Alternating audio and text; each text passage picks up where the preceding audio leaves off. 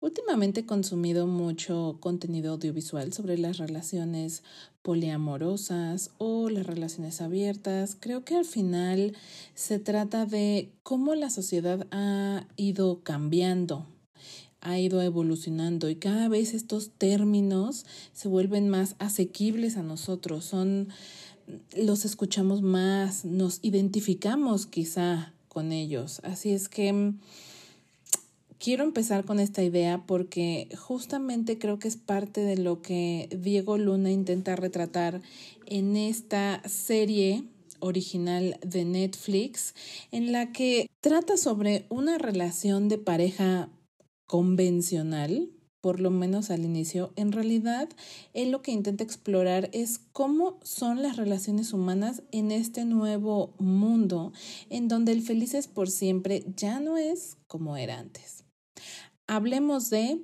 todo va a estar bien.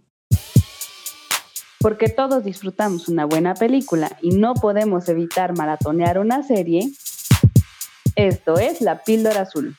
Lo que necesitas saber de cine, series y cultura pop. Conducido por Cintia. Julia y Rui han decidido divorciarse, pero aún no están listos para comunicárselo a su hija pequeña Andrea, por lo que han decidido seguir viviendo bajo el mismo techo, ocultándole su decisión. Conforme la relación avanza, esta se va tornando más tensa y en medio de pleitos legales y diferencias irreconciliables, ambos descubrirán que hay más de una fórmula exitosa para ser padres y relacionarse con armonía.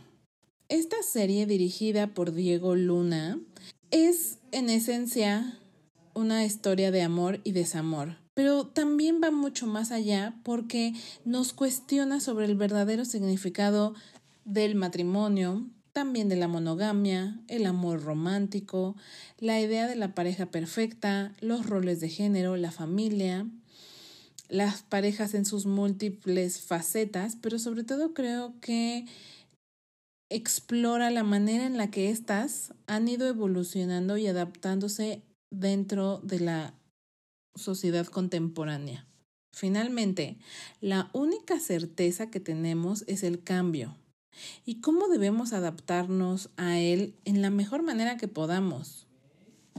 Yo escuchaba una entrevista a Diego Luna en donde él afirma que nadie puede garantizar que una relación de pareja va a funcionar o va a durar para toda la eternidad. Lo único realmente seguro es que va a terminar es, es, una, es, es lo único que verdaderamente podemos afirmar, ya sea porque se murió uno de los dos, o se murieron los dos, o finalmente decidió no entenderse, pero las probabilidades e, es algo, es algo como la muerte, es algo que no podemos evitar que pase por una u otra razón. Así es que aquí la pregunta que les hago a ustedes es ¿por qué nos cuesta tanto trabajo soltar una relación? Es curioso que mencione esto sobre no poder garantizar que una pareja va a funcionar o no. Justamente hoy escuchaba un podcast de Se Regalan Dudas, seguramente varios de ustedes lo conocen, bastante popular en Spotify. Y el programa que escuché hablaba sobre las relaciones poliamorosas. Y una de ellas cuestionaba sobre que le daba mucha incertidumbre entrar en una relación poliamorosa porque ella lo poco que sabía tenía que ver con que los acuerdos constantemente se estaban renovando. Y ella se sentía insegura al no saber cuánto va a durar el acuerdo, cómo va a funcionar o que, o que justo no haya como un entendimiento claro y tácito como en las relaciones monógamas, de tú no te metes con nadie, yo no me meto con nadie, y al momento que decimos casarnos tenemos que estar juntos por siempre. De eso se trata el matrimonio, por lo menos lo que la sociedad nos ha enseñado.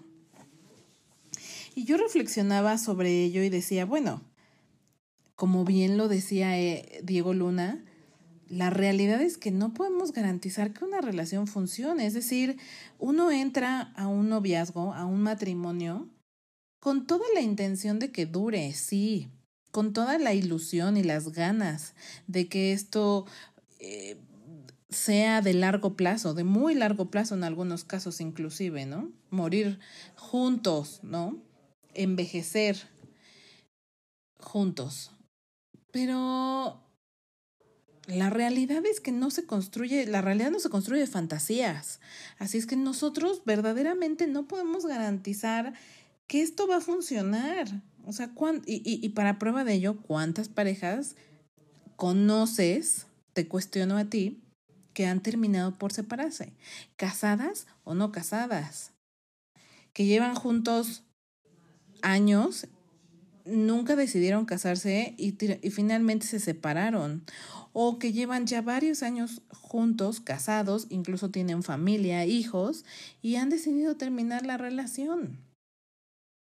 Creo que lo más común ahora es que las relaciones de pareja no duren. De hecho, creo que es un caso excepcional cuando la pareja lleva 20, 30, 40 años juntos. Eso ya prácticamente no se ve, dejando de lado a muchos de nuestros abuelos que siguen con sus parejas, pero la generación de nuestros papás, nuestra generación, hablo de todos los treintañeros, la realidad es que es que ya no es así, las cosas han cambiado.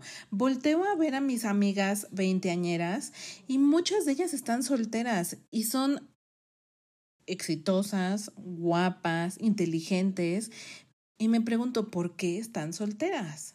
¿Por qué no han podido estabilizarse en una relación? Lo mismo caso con algunos amigos hombres. Así es que creo, creo inevitablemente que lo único verdaderamente cierto es que la sociedad cambia, la sociedad evoluciona y las relaciones interpersonales evolucionan con ella.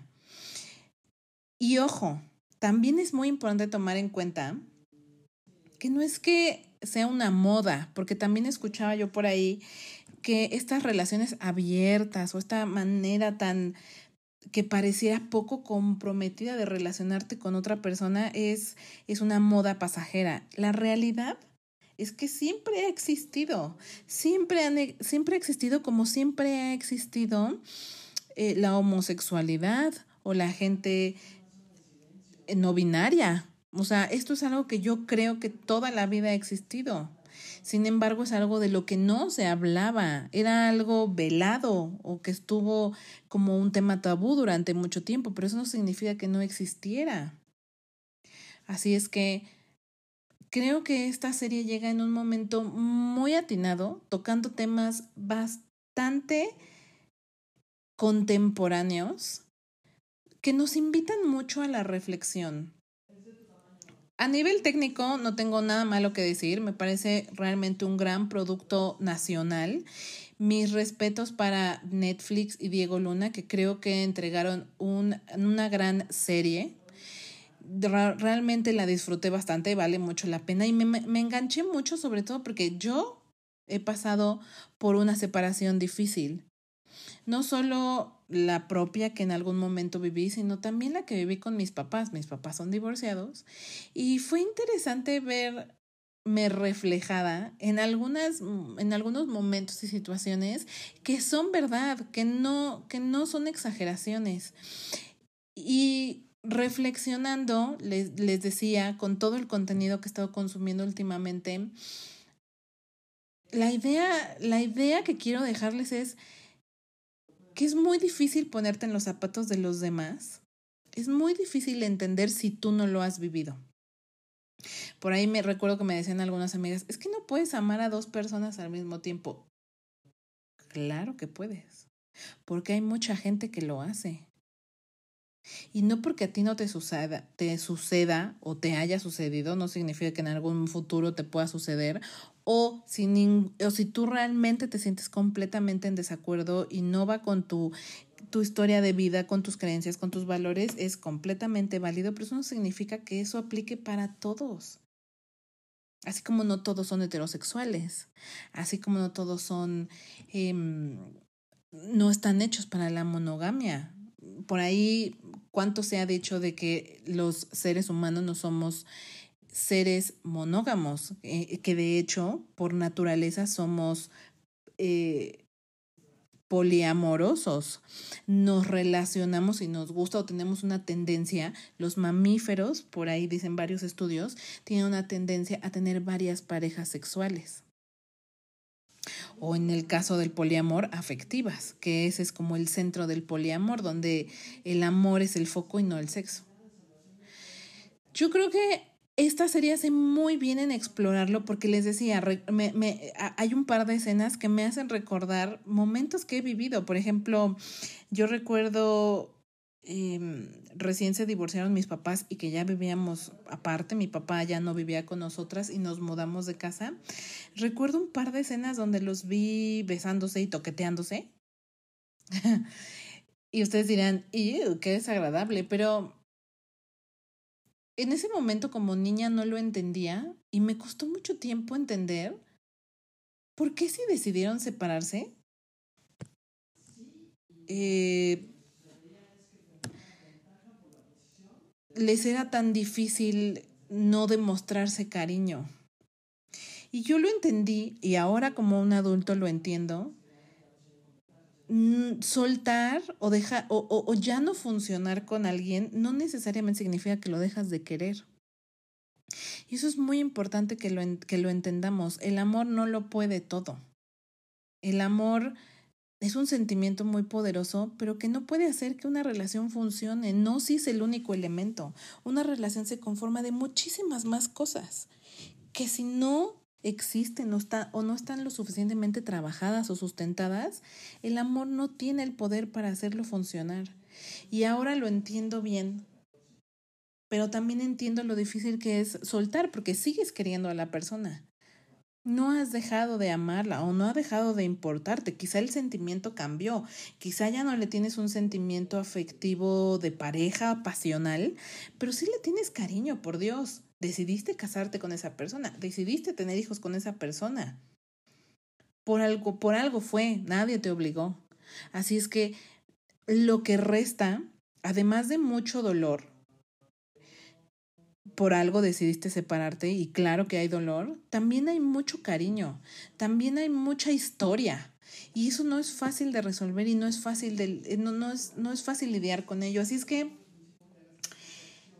esta a través de esta pareja, Julia y Rui, nosotros fácilmente nos podemos identificar con distintos, mm, distintos momentos que hemos vivido seguramente en alguna relación. Cuando empezamos y hay este, esta emoción y este Em, deseo y estas mariposas que en, el estómago y, el enamoramiento y el noviazgo, noviar, le decían por ahí, me parece maravilloso, es un sentimiento que no tiene comparación. De hecho, creo que hay mucha gente adicta a ese sentimiento. Pero también la monotonía, porque también los que ya llevan bastante tiempo con sus parejas, hablo de bastantes años, me pueden entender cuando les digo que sí llega un momento en la, en la que la relación, no sé si la palabra correcta es, se estanca, porque al final se conocen tan bien, conoces ya lo que no le gusta, lo que le gusta, eh, y no solo me refiero a, a lo que hay dentro de el sexo, sino también lo que come, lo que no come, lo que le hace enojar, etcétera, cómo va a reaccionar esto, cómo va a reaccionar aquello. Hay, hay ya tanto conocimiento del otro que te, te mueves en un lugar muy predecible, ¿no? Sabes qué esperar del otro, sabes cómo va a reaccionar el otro y entonces esa chispa inicial de conocer a la persona, de descubrirla, de entenderla, se pierde se pierde y se transforma en otra cosa, en otra cosa que puede ser igual de poderosa, porque bien decía la canción que eh, la costumbre es más fuerte que el amor y eso es real. Realmente cuando construyes una vida con alguien y llevas muchos años con esa persona, es difícil concebirte sin ella. Y por eso los divorcios y las separaciones son tan difíciles, porque la historia que hay, el sentimiento que hay es único y nunca vuelves a sentir eso, específicamente eso, por otra persona. Ese sentimiento está reservado y siempre lo estará para tu pareja o tu expareja. Ahora, no digo que no te puedas volver a enamorar, más bien me refiero a son sentimientos distintos. nunca es exactamente el mismo. Y seguro me entenderás si te has enamorado más de una vez. No es el mismo sentimiento, tu amor de la escuela y la adolescencia que tu amor, mm, un amor más maduro o, o quizá que la relación que tienes actualmente.